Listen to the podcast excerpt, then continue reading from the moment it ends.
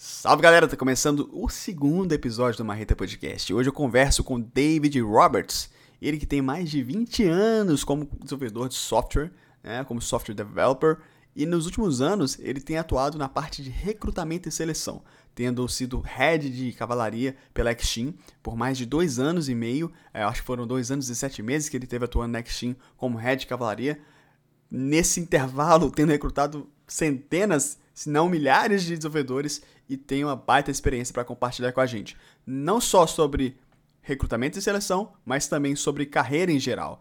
E ele vai falar para a gente um pouco sobre a carreira dele, um pouco sobre dicas para quem está querendo trabalhar na área de TI, dicas para quem está querendo trabalhar fora do Brasil como desenvolvedor. E vai ser um bate-papo muito da hora. Só tem um detalhe: esse bate-papo vai ser em inglês porque o David ele não fala português é, então, se você não tem uma, uma, um entendimento legal do inglês, vai ser massa também, porque semana que vem a gente vai estar tá lançando o episódio com a legenda no YouTube. Então você vai conseguir ver o episódio bacaninha e ver a legenda da nossa conversa, como é que foi, beleza? Não se preocupa porque vai rolar esse episódio. Se você já entende um pouco de inglês, então melhor ainda, porque o inglês que o David fala é um inglês muito fácil de entender. É um cara muito simpático, vocês vão ver, gente boa, sangue bom, CB. Então, Cola com a gente e vamos lá pro primeiro episódio do Marreta Podcast em inglês.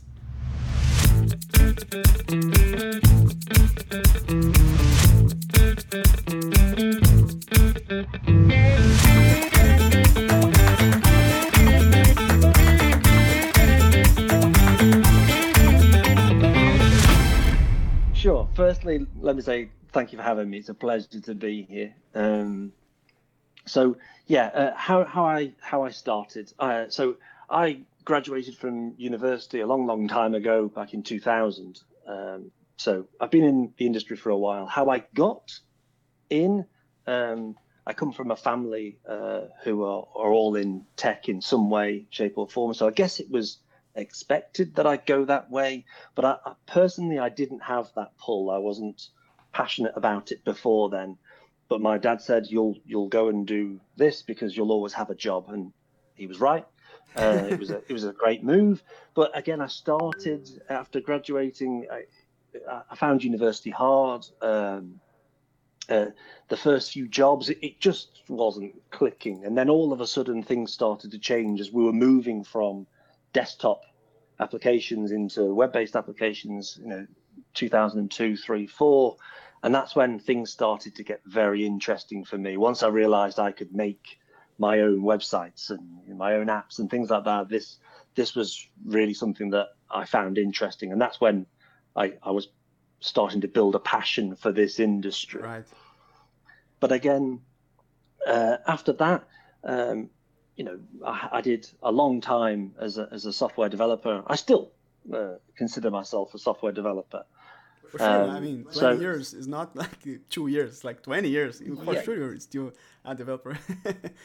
yeah. Um, uh, and I, I've, I've, held various roles uh, from junior developer, mid level developer, senior developer, and, and, technical leads, and all those heads of department sort of roles. Um, I always gravitated towards leading teams in, in that way. Um, and then after about 20 years, that's when uh, X Team happened, and that's where our paths crossed, uh, yeah. and, uh, and, I met you. So uh, yeah, that, that was a kind of a, a, departure in some ways. But what what had happened was um, I was helping software developers that I knew uh, to get their next job. Right. Uh, people who I knew that were excellent coders, really good at what they do, but they always struggled to get the interview. And then when they did get the interview, they they tanked at the interview. It didn't quite go the way they wanted it to. Personally, I was always very good at getting the job. I always passed yeah. the, the interview stage. Um, not so great at actually doing the coding part, but that's a separate story. um, so I started to help um, developers to do the the interview, and then they one of them said to me, "You should do this as a as a job," and I didn't realize that that was actually a job. Um, but I started this this little company, uh, Crushing Digital, and it was only maybe two or three months into running this company and doing this professionally that uh, I crossed paths with X Team, and they invited me to to go there and do what I was already doing, helping developers uh, and building software development teams uh, for them. Uh, and so I've, I've been doing that for two and a half years, and now it's kind of time to go back to doing that part again. Um, right. Helping the developers bit is, is kind of the the passion, the bit I really like doing, and then anything else I do on top is is an extra. But that's the thing I naturally kind of do anyway. Yeah. I like those odds. Have you counted? I mean, uh, how many developers have you interviewed in this meantime? Uh, I tried to sum up an average of them, looking at how many I did per day. And sometimes, you know, you have crazy days where you, you, are trying to um, filter lots of developers down to a small amount. Uh, and so sometimes I'd be interviewing eight or 10 developers a day, but it, it's, it's certainly in the thousands of developers that I've really? interviewed. Majority of that's X team, but then obviously, like I say, years of building software development teams for other companies yeah. yeah. because I mean, you started it previously before uh, X Team. I, I think you have, yeah, yeah, and I I think this is enough to know uh, better the profiles. I mean, who fits a better position or not in the companies. And there's a, I think uh, like it's almost like a myth here in Brazil that like people from India and also from China are better, better developers, uh, are the best developers from the world. And I think as you have experienced interviewing uh, people from all the world, how do you, I mean, do you think that is a, a true statement or that doesn't don't don't matter, doesn't matter from where you are? Honestly, I don't think it matters at all where people are from. But the thing I would say is I have found really good, fabulous developers in pretty much every country of the yeah. world. I can't think of somewhere where um, I, I, didn't find um, great developers. Um, yeah. I think a lot of the extra things about some people are better and some countries are worse, it's just not true. And thankfully, a lot of those myths are starting to get pushed away. Yeah, yeah. That's something I, I, I figured out when I joined X Team, when I started to work with people from all, all the world. I mean, people, people from Argentina, people from uh, USA, people from Australia. And then I realized that I mean, everyone has a kind of uh, everyone is good, no matter when they are from, right? Yeah. Absolutely. Um, I think I think the only difference is whether um, whether those developers are good at um, selling themselves, and I think some people are better at putting themselves forward and and presenting themselves in a different way, and they, they might get the job more, but that doesn't necessarily mean they're the best person for the yeah. And, and how uh, you, you told that you worked from like uh, before the internet be like what we have as internet today. How was this uh, change from like desktop applications to uh, web development? And do, do you think like today, uh, what is different from today in terms of um, algorithm than that time, or is the same thing all the way, just changing like uh, frameworks, platforms, and I mean. I, th- I, think the majority of it's exactly the same. I think the only difference we're seeing now is people are using, you know, centralized systems and, and, and building things for scale, which uh, I didn't tend to take part in so much. I did early on in my career doing real time stuff, uh, but I think there's a lot more, you know, you can build something now and, and have it used by millions of people versus build something and package it up and sell it to someone in a box and they would use it on their PC when they got home. So it, it definitely changed in that respect. But I remember uh, being in one of my first companies and we had two development teams almost, and one was for the desktop product in C back then, and then the new web-based version was going to be in Java, and the majority of the developers didn't want to be on the web-based version, the Java version, because they thought this was a fad and this was going to go away sometime soon. Yeah. And the the desktop product would be the thing that remains forever. um, but it, it didn't take long for people to realize that actually this is where it's going. This is going to change. Yeah. and, and actually like 20 years we, it could sound like a, a, lot of time but actually it's not that lot. I mean 20 years is it's i have 20, 26 i'm 26 years old. I mean i'm not that old to consider this change that happened uh, from uh, 1998 from to, until now. So I, I think technology itself changed a lot, and developers should be prepared uh, every time to uh, change their paths, like from uh, desktop to uh, web, and then to from web to mobile, and then switch back to web again. I mean, just stay uh, every yeah. time. Yeah.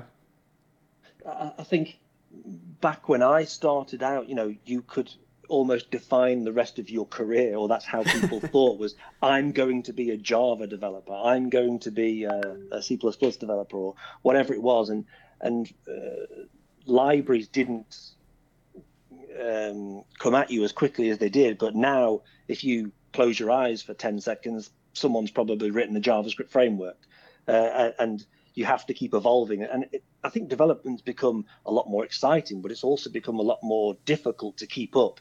And you do have to keep up. If you if you stop, you become stale very quickly.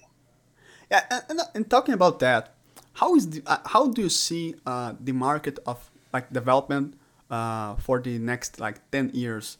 I, I feel like from for uh, like from where you started, it was always uh, increasing, opening more opportunities, more like job opportunities. Uh, but do you think that will stop or uh, be more stable, or do you think it will keep increasing? I think we're in the period right now. I think literally from this year, I think we're about to see the biggest change. Right. Um, for for me personally, you know, I, I live in the UK in a, a small little town uh, in the middle of nowhere, and you know, I would never have dreamt that you could go and work for the likes of X Team or work for Sony or you know, Disney, all these uh, US based clients or, or, anyone internationally. It just wasn't on my radar.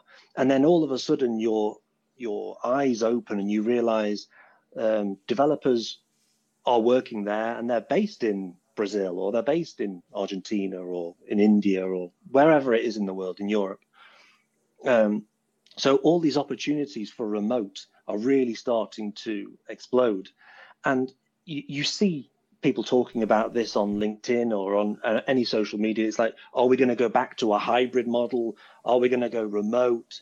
And I think we're always going to experience. It's never going to be a straight line. It's never going to be we're going to go from here to here. we we've tried a bit, and you'll have realized that all those people that suddenly got pushed into remote work weren't ready for it. They didn't have the tools. So they're at home thinking, I don't like this. I'm not ready for this. But that's not really remote work. That's just forced isolation. Uh, and this is very different to having yeah. you know the things like X Team, the community, the the support and the tools to make this work.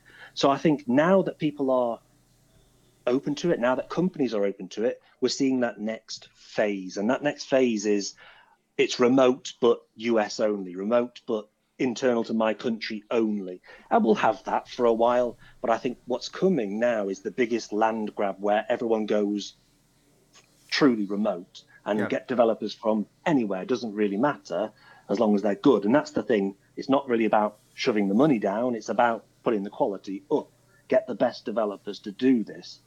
And I think what's going to be interesting for us as developers is this is a like I say the biggest land grab. Now it's it's going to be about yes, you might be good at the job, but you need to present yourself well, and that's kind of what I, am looking at now is to say get ready because this is coming. Yeah. Um, it's it's not going to be smooth. We're gonna get we're gonna get you know upset about it and cry and we're going to be in a hybrid model for a while and people will be trying things but i think we flipped a switch and we're going now. It's just how long it takes to get there. Yeah i think this scenario of covid forced a lot of companies to start to think more about uh, the remote work. I, I in the companies that I, i've worked for they always talked about like okay uh, let's start a hybrid uh, model and you can go to your home but was not like really remote work like we have on Xteam, for example, or other companies like uh, Xteam. But I really feel like if we can um, like get a level of uh, evolution in terms of society we, we, we should start to look around the world for the best people to work in the products like oh i want to build the best software in something okay uh, for the best software should have the best developers but the best developers doesn't mean only the developers from us only the, the developers developers from brazil you can build a huge team with like very skilled people from around the world and make it happen.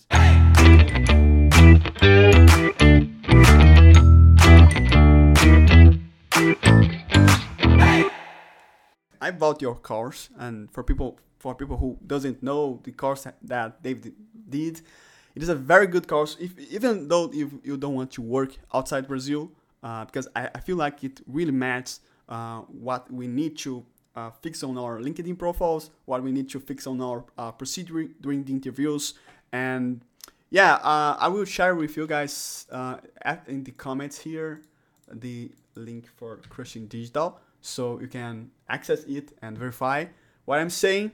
And also, I think you have some uh, news about that, right, uh, David? I mean, I, I saw that we have the the course like for free for some days here Yes, for the next 48 hours, I believe it um, it's free. The book and the, the Udemy course the book both and free. Udemy course. Yeah, and I mean, when he talked about that, I wasn't expecting something like that because I really see value on your course, and making it free, it really uh, fits the purpose to help people, to help developers, uh, and I, I feel it very strong in you, like the force is stronger if you do or do not. There is no try. Yeah. My master. but yeah, I'm just sharing the link here in the chat. Okay. Uh, what would you say for someone here in Brazil today that is trying to get an opportunity outside Brazil, in, like in a re- remote company, or even to move from Brazil to another country? What uh, tips would you give for these people? Sure.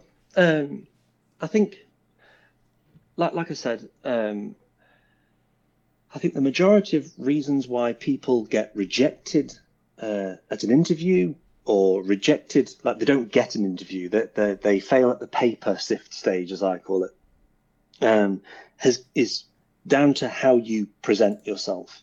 And I think looking at um, the the job of the technical recruiter, because I came at this from a developer, and I thought I know how to write my CV. I've written my CV thousands of times, and then you become a technical recruiter, and you realize I don't know how to write a CV. And um, but what you you what you come to understand is how they filter out applicants. And I think this is the biggest thing that can help any developer, whether you're getting your first job, whether it's getting an international job, whether you're stepping up to a, a senior role or getting a team lead role, it's the same thing. It's how you present yourself. And so the interesting thing is, and X Team's a great example for this. They're fortunate enough to have thousands of applicants for for each uh, opportunity. Um, so if you're a recruiter and you might not be technical, they do have teams of technical people as well. Um, but how do you go from having a thousand applicants down to how many do you want to interview? Because you can't interview everybody. And the frustration you get is developers saying, if you just interviewed me, you'd realize I'm a really good developer. I happen to agree that that might well be true. The one thing I've seen is some of the best developers have the worst profiles. But then it's also true that it's it's your fault for not presenting yourself in the right way and this is the the thing that I put at the start of the course, and it lots of people read it and go, "Oh, this is very basic," and it's it's true, and it's the basic things that everyone fails at. The, you look at their headline on LinkedIn, and it'll say something like "Code Wizard," or you know some crazy title they've given themselves, which is a bit of fun, and that's cool. But this technical recruiter sat there going, "I need a, a front end developer, a React developer now," and it it might be that you put code wizard and they go, nope. And they haven't even read anything past the headline. They haven't read your about section. They haven't read your experience. It, So you failed there, and it's it's crazy to think that, but that's what happens because we haven't got time to go through everybody. We've got to get down to a small number. So you have to think about what you're putting, and it might even get as picky as you put um, a MERN developer, Mongo Express React and Node, and they're looking for a React developer, but they've got 25 people who say front end developer specializing in React, and they reject you because your React is one of many things. You're a full stack developer, whereas they want a, a front end specialist. Now, you might get upset and say, hey, but I do have lots of React, and I'm actually a, a front end focused full stack developer.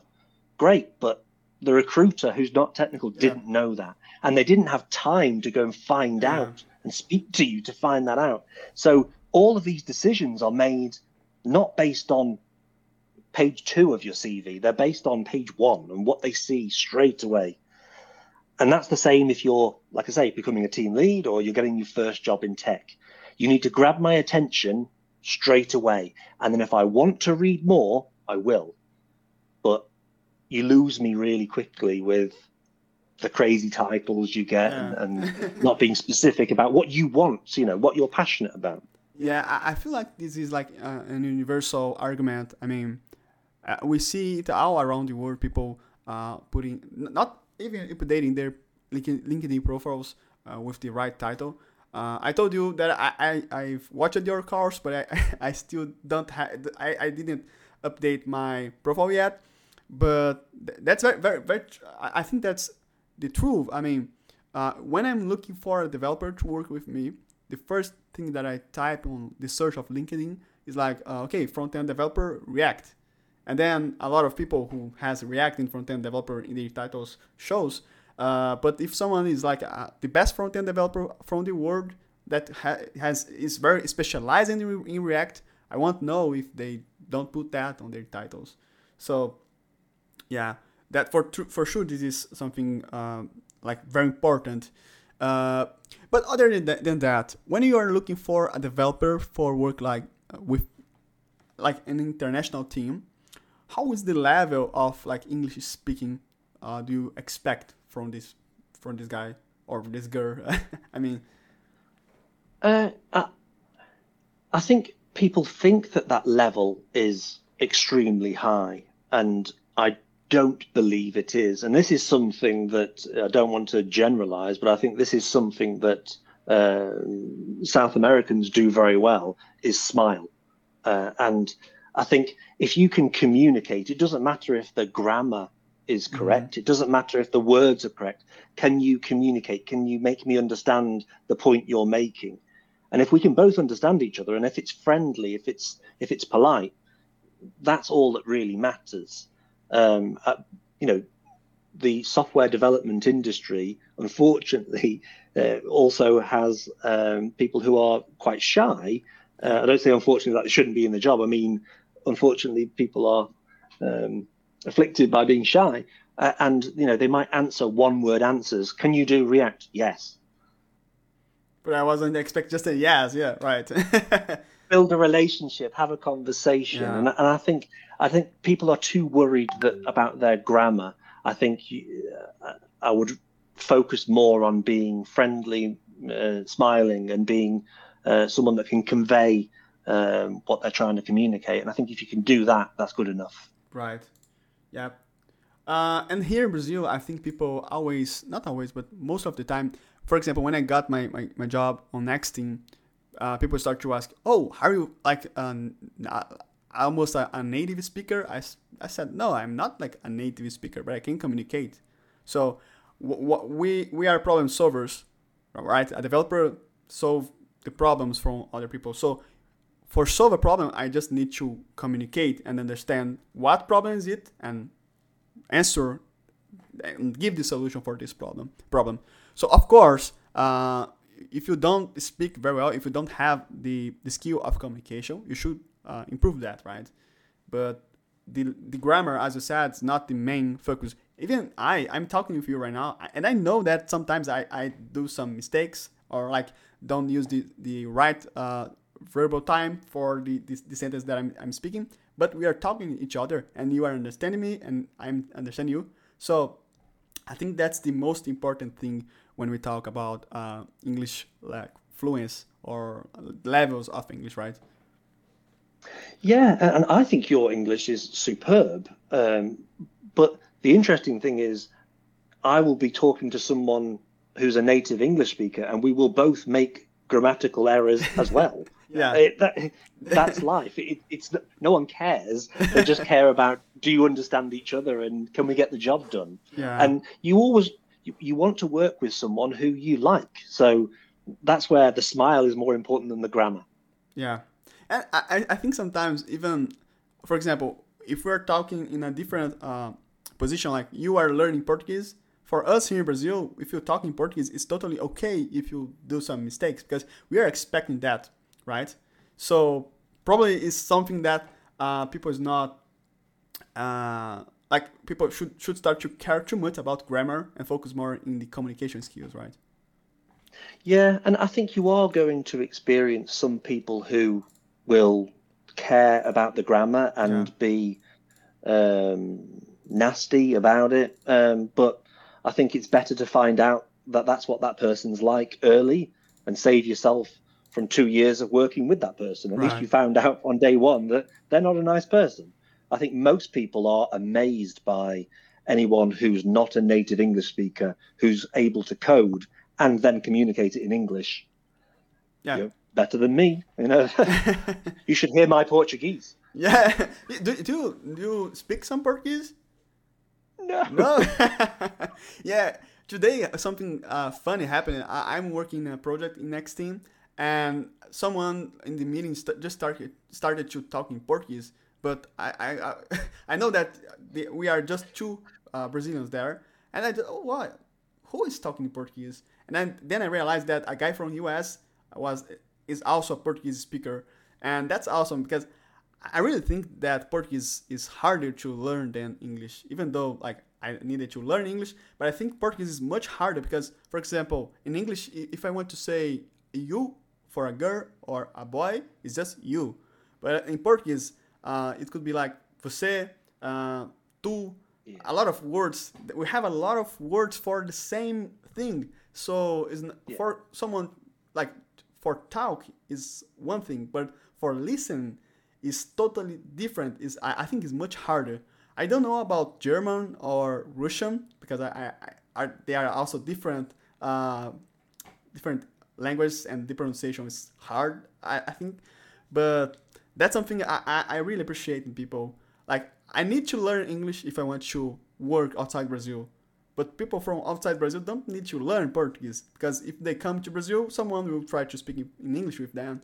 But then this is different. That's uh, yeah. why British people are so lazy. Uh, Yeah, Because yeah. people speak English. They're just kidding. It I- doesn't help. No, I don't think you, you- uh, British people are lazy. Really, I, I- really like actually British people. Not not. I feel like I, I like the culture around the world. I mean, from all the countries, I, I always see something good that I can learn by the way of like of being or yeah the history that each country has. So we, we, we can learn a lot around the world. I think each country, each language has a, a special um, reason to like. Any, anyway, I, I'm Yeah. talking about. it's one of the great things of X Team. It's one of the great things of remote. i- Yeah. Is you know, like in my team, uh, it, they were quite scattered across the world, um, and and having a beer with uh, a, a bunch of people from uh all very different backgrounds is is uh, a very cool thing. Yeah, for sure. Yeah, um, I, I was just checking the chat here. Yeah, I think now, now my audio is okay. I was using the wrong mic. I think the mic is was the mic from the camera, and that's why people wasn't hear me well. But actually, as I said, I have it recorded here in a, another uh, program. So when we, will have the the version for Spotify and the DVR version, it will be fixed. And sorry guys about that. it was my bad. Uh, but yeah, Dave, talking more about uh, about your course, about uh, like the remote life. I, I, I feel I I don't I was checking your profile and I see I saw that you work in, in a lot of companies. So you started to work like remote uh, from a few years ago, right? I mean, or your entire career was almost remote. Uh, I did from like 2005, I think it was, until maybe 2012. I did a long stint of being remote, and then I went back to, uh, and then that was kind of very strange. Like no one believed me when I, I said I, I worked remotely. Everyone thought I didn't have a job. Um, it- that's still the case now, but they definitely didn't believe it then. um, so yeah, long time being remote, and then I went back into an office, which was nice for a short amount of time. Um, but then yeah, I, I don't think I could go back now. It's it's Yeah. uh, So yeah, I, I'm I'm just thinking now because you started to work remote like in a time that no one's like uh, talking about remote, right? So how how did you make make friends at that time? I mean, because for me right now, I, I'm working one year uh, as a remote developer, and we are under like the pandemics, lockdown, like that kind of stuff. So Yeah. it's really hard to uh, make friends at, at that time. Uh, but I, I'm just thinking like 10 years ago, uh, I mean, of course there are other options, other ways to make friends, but mostly of my friendships today, I I I came from my, my jobs, came from the uh, local office. And that's something that I'm trying to figure out how I would do that after the pandemics, how I will make more friends, how I will. I, I don't know if it's something cultural, like here in Brazil, we want to be friends of everyone, or, or anyway. Uh, honestly, back then, um, so uh, I guess I didn't really make friends via work in that way, but it was kind of a very strange situation. So we, I didn't have, uh, you know, a Google Hangout or things we could just jump on and, and do. We had a phone. Um, Vonage was the service I used back then, um, and it worked sometimes. Uh, but that's how you had your, you know, stand-up Right. meeting or something like that via a phone call. Um, but it was strange back then because I was working US hours, um, and then I, I would work, you know, through the night sometimes to get something finished. And before you realize it, you're, you know, ringing up your friends and saying, "Hey, let's go for a beer," and then you realize it's actually ten o'clock in the morning on Monday, and everyone's at work, and you have to try and give yourself back some kind of structure so that you can be available for when local people uh, want to have have a beer. But then in X Team, you know, things changed, and you know, uh, when when I was having a beer with uh, my team, who became very good friends of mine, yeah, then it was very different. Now, now all these services have, have changed drastically. But yeah, well, I had a phone, nothing more. yeah, because we didn't have social media at the time, right? I, I, probably IC, ICQ. I don't know it. ICQ. Uh, I don't know if it was Yep. common there. Yep. Yeah. Yeah. When I Not common, but yeah. yeah when I, I started to use internet, I remember that and also a messenger from Microsoft at that time. I think. Yeah, Yeah. yeah. yeah, a lot changed until now, and also w- the the internet connection is much better now than like a few years ago. Oh yeah, absolutely. that, that that that was the big game changer, Yeah. really. Um, but they were good times. Yeah, consider that, for example, if I would like to talk with you, like interview you, like so 10 years ago, probably we wouldn't be able to do that right now because I would need to go to your place or you come here to Brazil and then we start to talk. So it would be at least one day traveling by plane uh, and another. Yeah, yeah, I mean, it's much more easier now uh, to do that kind of stuff. It is, but that's where you get um, the crazy things, and uh, this is uh, one of the things I talk about in the book. Is um, people think you know because now it's so easy to just jump on a Google Hangout and do an interview that you know you don't need to. Before you used to get dressed up in your suit and uh, drive or get, go to an office and and you there was all this pre- preparation to, to, Yeah. to have an interview. now you just switch on and, and interview. But so what I see or what I have seen from interviewing thousands of people is some very strange uh, activities and what some people would consider normal is, is not normal to you or I, and how Yeah. people, you know, are, are to put themselves on camera, whether it's in the dark, whether they're not wearing enough clothing. um, you see the other classics, you know, the, the sliding into camera, Yeah. and, uh, all these kind of uh, fun things. Uh, you know, where they put the camera. You wouldn't think these things matter, but yeah, uh, it's just giving you that. You want to make it look like this is a professional environment, even though we both know it isn't. It's Yeah. like me looking at you now. You can see you're all set up for this. yeah, You know, I can see you do this. Whereas if it was just you in a basement with, you know, in the dark, yeah. I start to wonder, what are we doing here? You know, it, it's different. Yeah, I agree. But also, I, I think that helps a lot of people to feel more comfortable, like in the work or even in some meetings, for example. Uh, I, th- I think I really believe that what matters, what really matters in a developer is the skill of communication and also the skills of developing software. But a few time, a few Yeah. years ago, I, I think the fault, I, I think it's still happening. Uh, some recruiters think that the uh, image from what they are dressing, what they are, I mean, the way of talking is more important than the skills of communication and uh, software developing and problem solving. So I think that way to work remotely, to dress whatever you want, to like don't don't like uh don't mind to use a hat like me. Uh, it helps a lot to bring more uh, like bring better solutions for software and also to people be more people, not robot, not robots, not uh, what they want they to do to, to be, but what they really are, right? Yeah, uh, it's a very difficult subject, but it, so the interesting thing is, I- often say um, an interview is not about getting a yes. Yeah. Um, it, it's not about you. Me, let's say I was interviewing you for for X Team, and you telling me something technical, and I go, "This is the guy." Um, for for the m- most part, I'm eliminating people because of some reason for me to say no. It's rarely because of what they're wearing or or something like that. But you can imagine um, some people, some employers, they might care that you're wearing a suit and tie. Yeah. I don't know why they would, but they might.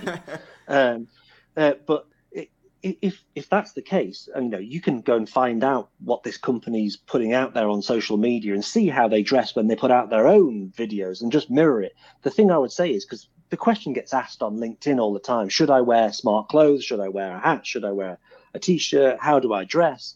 And I think all I would say is make it unremarkable. So if you're going to turn up dressed like a clown, they're going to remember a clown. yeah. Whereas if you, so as long as you look presentable and you know, Yeah, okay, depends on the you know, you look, right? yeah, Yeah. Uh, if you look like you've just crawled out of, you know, a pit somewhere, th- Mhm. this is, they're going to remember that rather than I want the conversation to be about you and your skills, which is what it should be about. Yeah. But when when people do crazy things on camera, they're they're leaving a lasting memory of something else. Yeah. just just eliminate the distraction. I don't think yeah. I I think getting you know putting a suit and tie on to to do an interview in a remote environment. I think that's strange Yeah. personally. It's like Um, you're putting that just for the interview, but you're in home. so Yeah. And then I go downstairs and make a cup of tea. It's like this doesn't make sense. yeah, yeah, yeah. Certainly when I'm yeah. Go ahead. interviewing someone who lives in you know uh, in in a warmer climate and they're getting dressed up for an interview that i think that's strange but you have to know who you're interviewing with and how they like to present themselves and just mirror that is the thing i would say Yeah, but I agree with you. Depends on the situation. And for example, Mm. uh, I remember a scenario where I, I was talking with another person, like in a meeting, and a baby was crying during all the time of the meeting, and what it was terrible for me because I wasn't able to concentrate in what the, the people the person the person was talking. I was just able to uh, concentrate in the, the the baby crying, and I was okay. Uh, let me try to focus in the what they are this guy is saying, but it was almost impossible. So I think that's like uh, in a way like to have a good sense, like a good feeling. I mean, as you said, depends on the situation, depends on the environment, but try to be uh, concise. I think to not have something that will pass a wrong perception about yourself. That's something that I, I always see it happening. Like someone, uh, as you said, with no clothes clothes enough, and yeah, yeah, for sure, for sure. Well, the the thing is, uh, there's two things here. There's there's uh, how you work, and then there's how you interview or do a call. You know, uh, and on. Uh, so uh, this room is set up for my office to work in. I don't work in here very much. Um, I, I leave this room, but then when I I'm on an interview, when I do uh, calls and things, I would come in here and it's a quiet, professional room, and it's kind of like you know if I'm interviewing, one of the things I say, you know, the light being on your face and that sort of thing.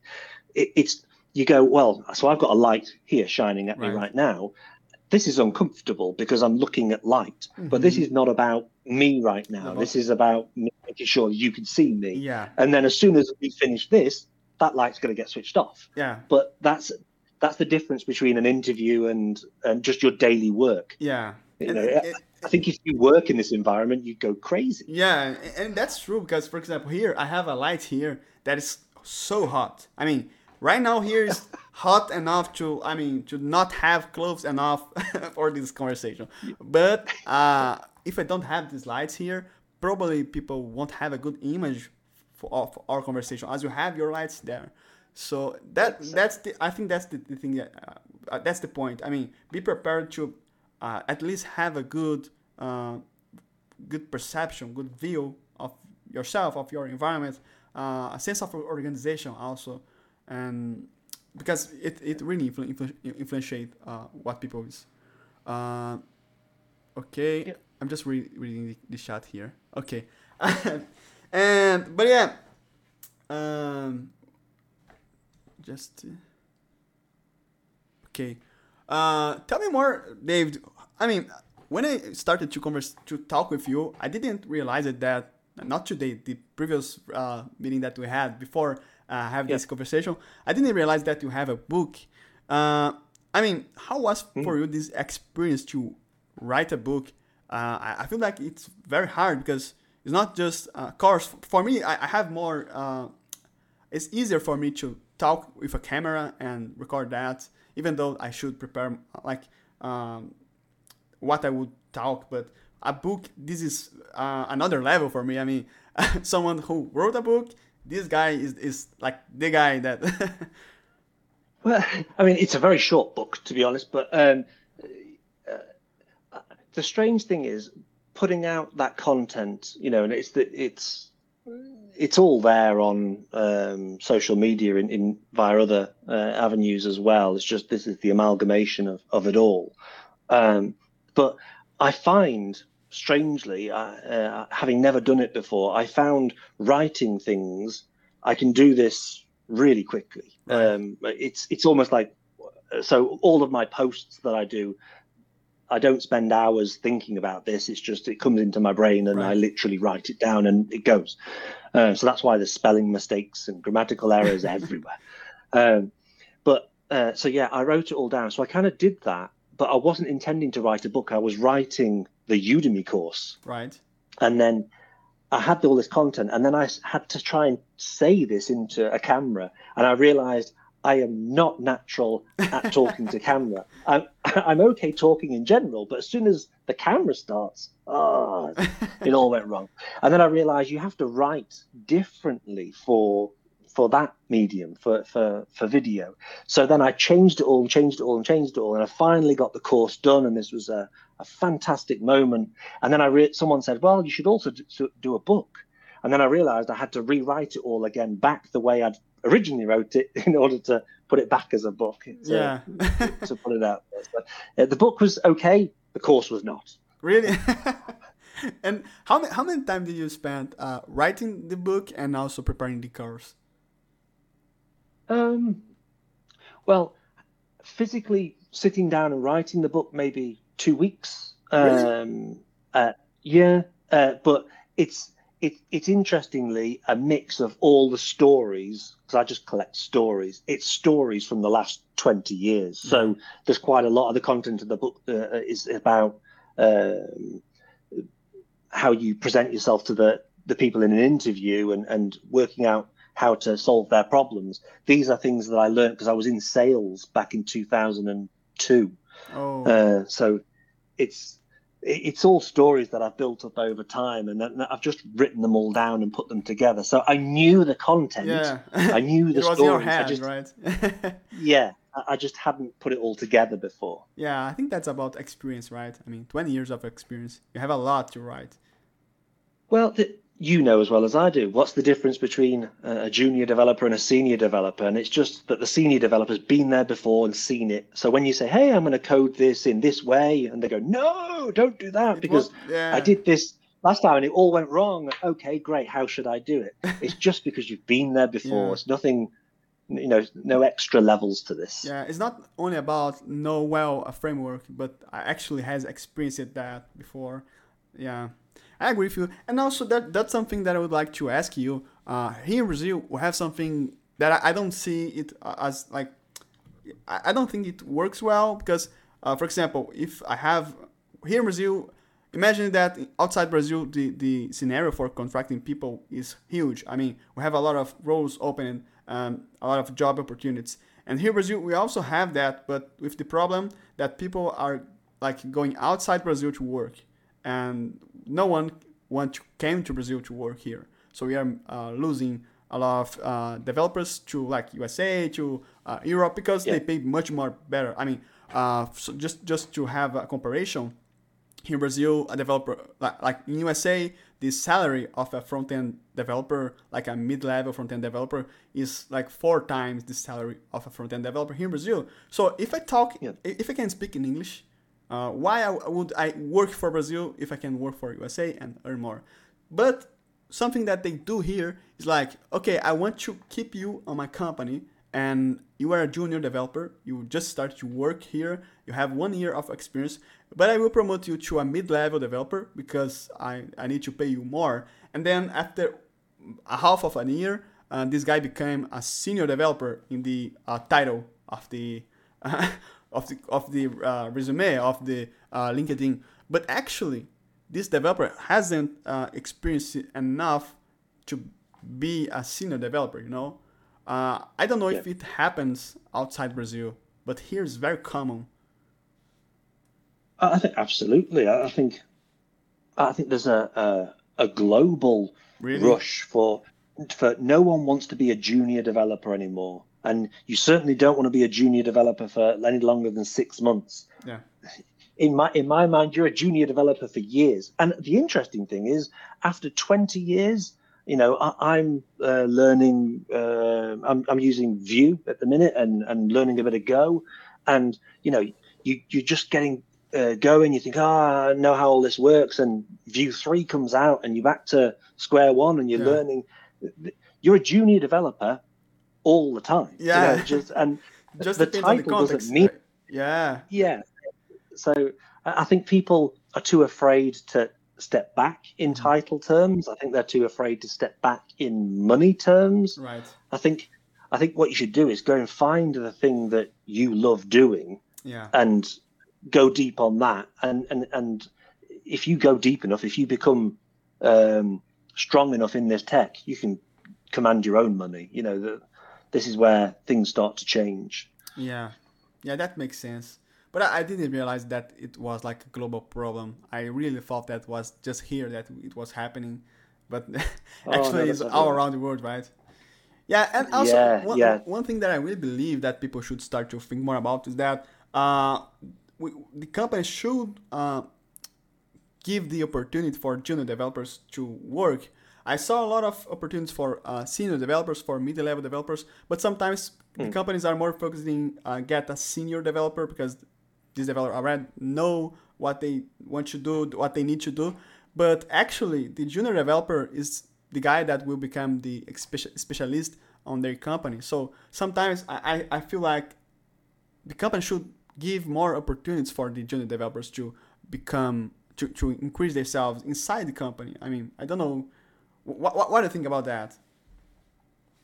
So it's interesting that it's one of the things I used to really look for, um, and I can think of a few people already that uh, when I found them um, coming through as graduates, and you get the normal graduate, um, mm-hmm. like I would have been, and you, you can look look now at people coming through boot camps and things, and you see they have you know, on their GitHub repo, uh, they have 20 GitHub repos, and each one of them's got two or three commits, and then they abandon it because they're learning this subject, then they're learning this subject, mm-hmm. then this subject, and it's just it keeps going like this for a while.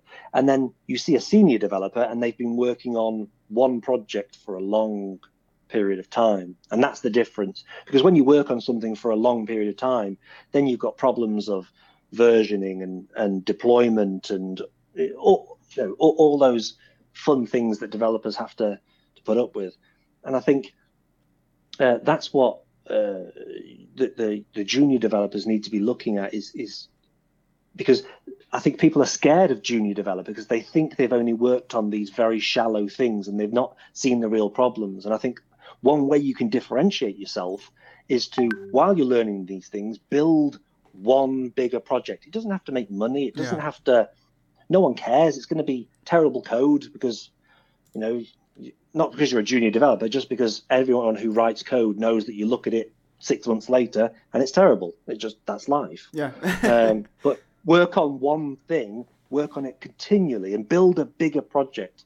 And if you can get other people involved, even better, because that's one of the, the real difficulties of becoming a developer. It's not about working on your own project, it's about working with other people. And I think people think, working on open source stuff is is about you know contributing to Google or contributing to this mind blowing thing that you've got to be really good at. It's not. It's about can you work with other people. Yeah. These are not really technical problems. These are can you agree on how many spaces to indent your code? it's it's the trivial little yeah. things. That that's very that's interesting because sometimes people care too much about like uh, doing a lot of repos these boot camps, as you mm. said. Here in Brazil is the same. We have a lot of boot camps of programming, uh, but sometimes people forget to uh, really focus in something. They do a boot camp, for example. Oh, come to the, this boot camp. You will learn Flutter. You will learn React Native. You will you will learn Next.js and also React and also Node.js and Go. So okay, this is a boot camp preparing someone for the market. But I mean, I, I just I, I mean I'm a specialist in JavaScript and React for years and if I if, if I try to learn Golang, if I try to learn uh, Flutter, I probably will I will learn that, but I will I won't be able to uh, ro- write a good code for production for something that would be considered like uh, code for a senior develop- developer. So, yeah. And this goes back to the start of our conversation. This is that thing when people write on their CV or, or LinkedIn that often developers with 10 years of experience will literally list every tech they've ever touched. So I'm a Java, Python, Go, C++, you know, and list everything. And, uh, and I, as a recruiter, I'm thinking, well, what are you? You know, how would I define you?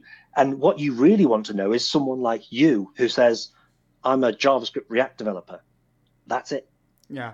And I don't doubt you can. You've tried other languages, you've tried other frameworks, you've tried other, and you could do them at the drop of a hat. But you're saying this is me, and it's being very clear about it. And I, I, I know developers get frustrated with me about that because they go, yes, but I've worked for 15 years and I've changed tech. So have I. Yeah. But that's not the thing. The, I understand that. I understand you can change from Java to Go or change from one framework to another but maybe the recruiter, maybe the employer doesn't. Yeah. So you need to be very specific about. It doesn't have to be one piece of technology, but give me a clue. Where are you going? What's your what are you passionate about? And go and get a job in that. Yeah, because you should work with something that you really like, not with something that mm. you work it before and you move it. Because if you change it, your subject, that means that you don't like that too much anymore. So if I'm trying to hire someone that will do uh, like the best job here, probably I would I would contract the one that has passion for that, that is really looking for that. Yeah. Well, for me, you know, I try um, different languages, different frameworks. It's the same thing. You, if you try them all, uh, you'll quickly realize that people might tell you this is the best language or this is the best framework, but you try it and it just doesn't click. It doesn't make sense to you. But you try the next one and it, it resonates. It's it's like, ah, oh, I understand. Yeah. I like this.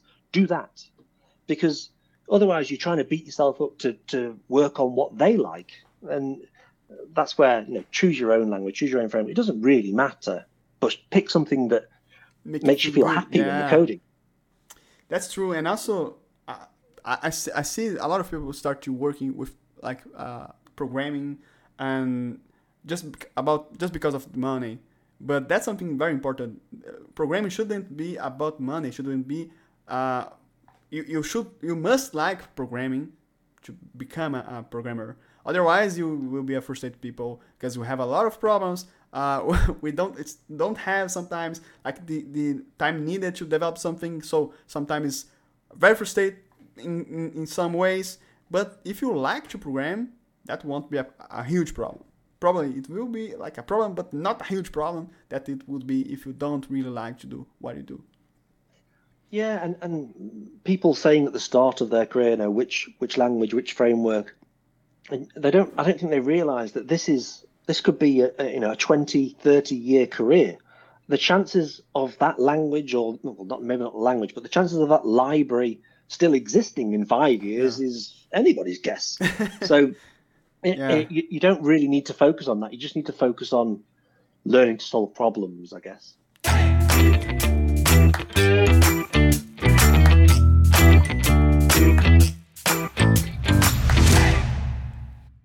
I see some scenario here in Brazil. Probably it, it, it is happening outside Brazil too. That recruiters are becoming so crazy after developers that they sometimes they don't really uh, care about like sending the right information for the right people.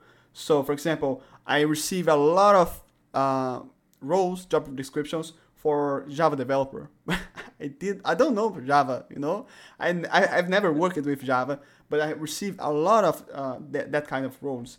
And also sometimes I receive some uh, like some job descriptions that, I mean, my my title on LinkedIn is like senior developer, and sometimes I receive like trainee, uh, junior developers. So I, I feel like at least here in Brazil, probably they are doing a lot of bots to look around and find developers. But I, is that something global? I mean, have you seen that around the world, or you think it is like more here in Brazil that is happening?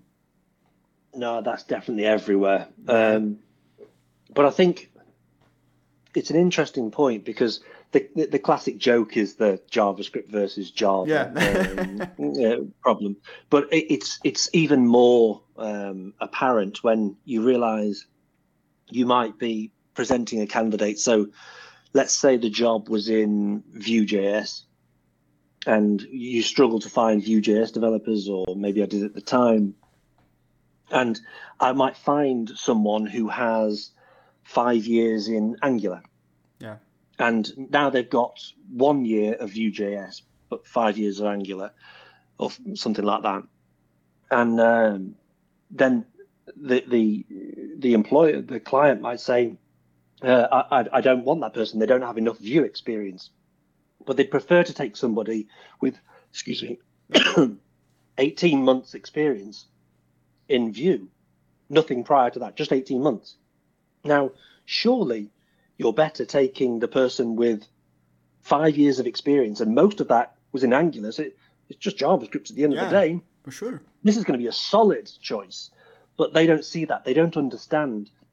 And this is it's why it's really important to be specific about your path and what you want to do because these people who are reviewing your application, whether it's recruiters, whether it's employers, even sometimes the CTO might not be that technical. Yeah, I know that sounds crazy, yeah. but it does yeah, happen. I know that. um, and it, they, they don't understand the difference. So it becomes a sales problem. They don't understand that you can move from this to that. So you need to spell it out yeah. and present yourself a little bit differently. Yeah, and it totally makes sense. Sometimes I see people f- really focusing learn React before learn JavaScript, and when when it happens, this guy won't be able to move to another framework based on JavaScript because the, the, the I mean JavaScript is one thing and it will it will always be JavaScript, but React it changes, uh, Angular changes a lot, so I, I, people should start to focusing the the uh, the base of the stuff, not only frameworks. And that's something inter- interesting. I, I I saw some people sometimes being contracted uh, without like um, a lot of experience because they know some framework, some library, but other times uh, people that has a lot of, of experience being like behind of these people. And I think that that's the problem, as, as you're told. But as you have worked as a developer your point of i mean your vision about recruiting is totally different of anyone that i've talked about recruiting until now like all, all the recruiters that i've talked until today until this conversation we are having yeah. uh, they don't know actually how to program. And yes. how, how do you feel about that? I mean do you think that all the, the, the recruiters should know how to program or at least has a base of programming or it doesn't matter? Is um, I mean, um, so I think in order to put somebody into the role, um, someone has got to assess their skills technically. Yeah. Um, whether that is the role of the recruiter uh, is is a debate. I think um, lots of employers will be employing the recruiter to find people, not necessarily find good people, to mm-hmm. find people, and they will then sift on their side of it. Um, which is why I believe that most um, most people are employing the wrong software developers, and uh, I mean that with respect. But I think quite often the person that gets the job is not the best software developer. Even in that instance we talked about before, the Angular to Vue, um, they don't understand what they're looking at, and they don't understand that this person might actually be the right person because they've got all the background. But again, there's there's a job here for employers and recruiters to get better at assessing people technically, but there's also a job for us as developers mm-hmm. to present ourselves differently. Yeah. Because um, until we can bridge that gap, maybe I am that bridging that gap at the minute, mm-hmm. but until we can bridge that gap, both sides have got to do things differently because right it doesn't work this way. Yeah. Yeah, I totally agree with you. Uh, actually, I, I, I see. Yeah, I see. It is uh, the price of that. We'll see that in, the next years. Like product don't like uh, deadlines don't being accomplished. So I have a deadline to launch an MVP, and I, I wasn't able to do that and people will start to figure out what's happening and probably they will find that they are hiring the, the wrong people it doesn't mean that the developer is a wrong developer but it, it means that they could hire a better one uh, before the project the project start yeah it um it, it becomes interesting because how do you um if you're a little company and you're trying to hire the right developer, you can you can do a very different strategy to if you're someone like TopTal or X Team yeah. or or those people where you've got thousands. How do you assess people and get from a thousand applicants down to ten very quickly? Yeah. And you haven't got time to talk to them all, so you've got to you've got to think about this differently. Yeah. Um, yeah, for sure yeah, Dave, I think we are getting time. Uh, man, it was fast. I, I, really, I didn't realize that it, we uh, we talked most than one hour already, and yeah, I think it's pretty cool when we talk with someone and the conversation is, smooth, clear, and comfortable. I really appreciate your effort to be here today talking with, with us. Uh, thank you so much, and yeah, I will keep. Uh, I will keep talking to everyone about your course, about your book, because I really believe. I follow you on LinkedIn, and I recommend everyone who wants to work like outside Brazil, or if you already work outside Brazil, you should follow uh, David Roberts because this guy, the post that you do every day, every week, uh, I saw that sometimes it's very uh, not dangerous, but like people get, almost dangerous. People, you really Yeah. say the, the things that should, the people sh- uh, must say, but we sometimes doesn't have the courage to say the things that you said. So, uh, but it, it also comes with your experience. Uh, when is someone with less experience talking while you sometimes talk people doesn't really care. But when you have 20 years more than 20 years as a software developer and recruiter and then does it does matter. And so thank you for this conversation. Thank you for your position. I mean uh, with Cr- crushing digital with your posts on linkedin uh, with your uh, purpose to help people. I saw you every week talking with people from around the world helping people uh, doing one-on-one uh, with people to help them to improve their profiles. And that's very uh, i mean the world needs more people like you uh, for that in, the, in this way i think we will become a very a, a much better world to live and to work Oh, thank you very much. That's very kind words. And thank you very much for having me on. I, I've really enjoyed it. And hopefully one day I can do it in Portuguese. Oh, really? that will be awesome. I, I will I will ask you again, and that next time you came here, you need to at least say some words in, in Portuguese. A deal. Great, thank you a lot. Uh, and that is it. I would just say some words in Portuguese for the people who is watching us. So, é. Então, pessoal, obrigado todo mundo que tá aí assistindo a gente, uma Reta Podcast. Cara, eu não esperava ser uma conversa que passasse tão rápido. Pra mim passou muito rápido. Eu tô vendo aí que teve algumas interações aí no chat, né? Teve o Daniel, teve o o Felipe Maciel. Inclusive, Felipe Maciel, valeu aí pela, pela presença, Felipe. Felipe morou comigo em BH. E todo mundo que teve presente, a Ana, o Ramir, o Thiago. É, pessoal, obrigado mesmo pela presença, pela participação. É, o episódio vai ao ar semana que vem no Spotify. Hoje teve o lançamento do episódio do Daniel Júnior, que foi sobre DevOps, sobre Terraform. É, então vai lá no Spotify, Marreta Podcast, você vai encontrar é, o episódio do Daniel. E semana que vem eu vou lançar o episódio do David aqui no YouTube com a legenda e no Spotify na versão full em inglês. Então fica, com, fica à vontade para ir lá. Lembrando que lá no site da Crushing Digital, que está aqui no, no chat, vou mandar de novo aqui, você consegue acesso ao livro do, do David de graça é, nas próximas 48 horas e também o acesso ao curso do, do, do David. Então vai lá, vale muito a pena. O curso está com 5 estrelas na, na Udemy. É um curso muito bom. Eu fiz e eu recomendo qualquer pessoa, mesmo que não tenha interesse de trabalhar fora do país, para fazer esse curso. Vale muito a pena. Como vocês perceberam, o inglês que o, que o David tem é um inglês bem tranquilo, bem claro, fácil de entender. Então vai lá que vale a pena.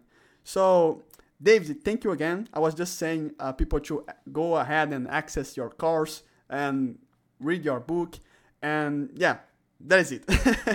thank you so Oh, much. thank yeah. you very much. I've really enjoyed it. Yeah, thank you. Have a great week. Talk to you later. bye bye. Cheers.